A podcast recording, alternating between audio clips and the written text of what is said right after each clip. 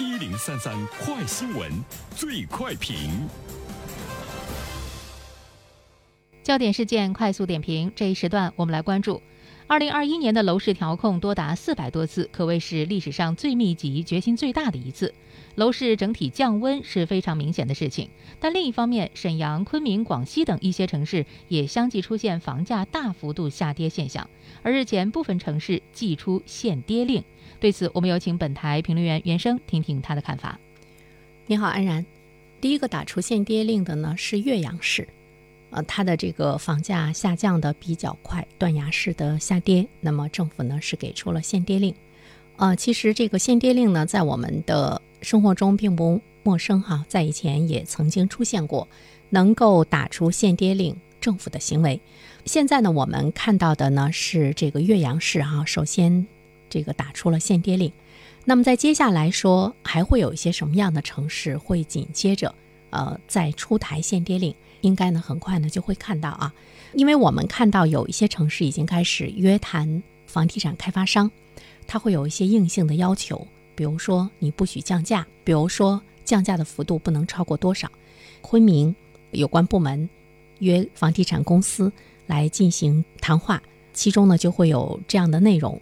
呃，除了昆明之外呢，像离我们比较近的沈阳、沈北新区的呃房产局也牵头。联合各个部门、市场局啊、教育局啊，也对多家房地产公司来进行约谈，意思呢说的呢也都是非常的明白。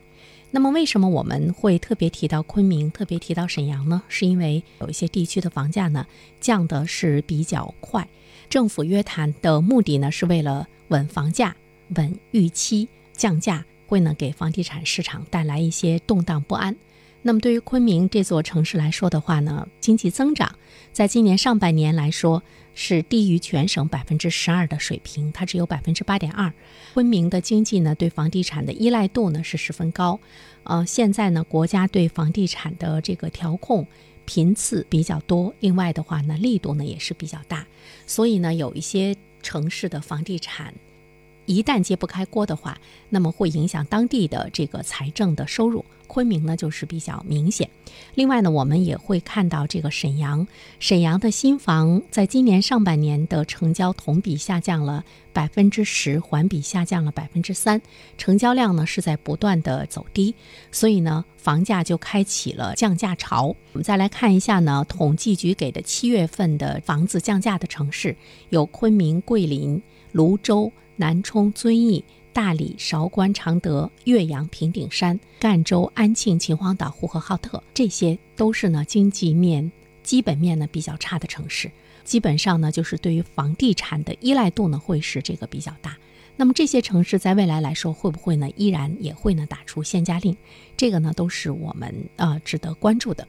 在这里面我们会看到，就是整个的房地产的这个调控，从政府的角度。上来看啊，出现的这个调控很可能会是两个方向。那么，对于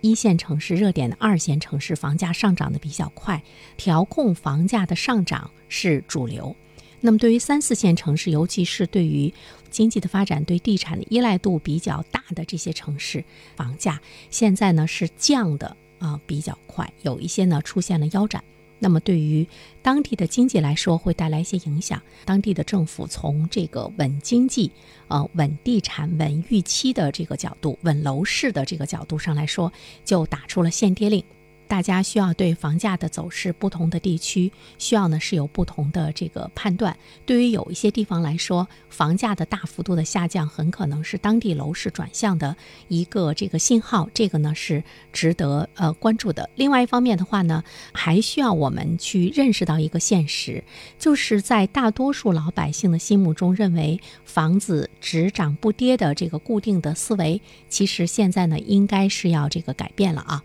就是这种。历经断崖式下跌的城市，我们要看一下它的这个特点。比如说经济水平比较弱，三四线城市，这个新冠疫情对于这样的城市的经济的打击呢还是比较大。如果经济的基本面是比较强劲的话，那政府呢对于房地产的这个价格的下跌不会呢有。呃，特别多的这个关注啊，房地产对于一座城市是一个重要的经济支柱的话，那么政府从稳定房价来稳住这个经济的底线的这个角度上，限跌在某种程度上来讲，可能也是呢值得理解的一件事情。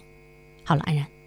好，感谢原生，我是原生，各位听友大家好，我是原生。最近我解读的《人性的弱点》这本书在喜马拉雅上线了，欢迎大家前去收听。